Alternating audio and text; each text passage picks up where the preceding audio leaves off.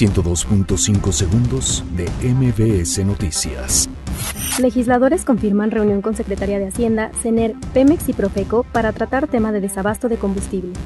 Procuraduría General de Justicia investiga empleado de Secretaría de Seguridad Ciudadana por robo de combustible.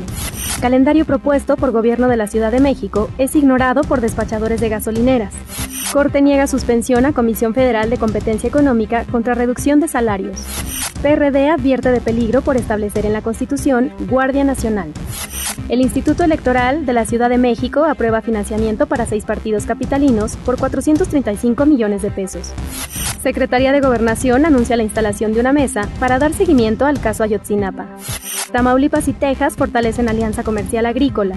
Cierre de gobierno en Estados Unidos inicia cuarta semana sin que nadie ceda. El mexicano Diego Lainez realiza su primer práctica con el Real Betis. 102.5 segundos de MBS Noticias.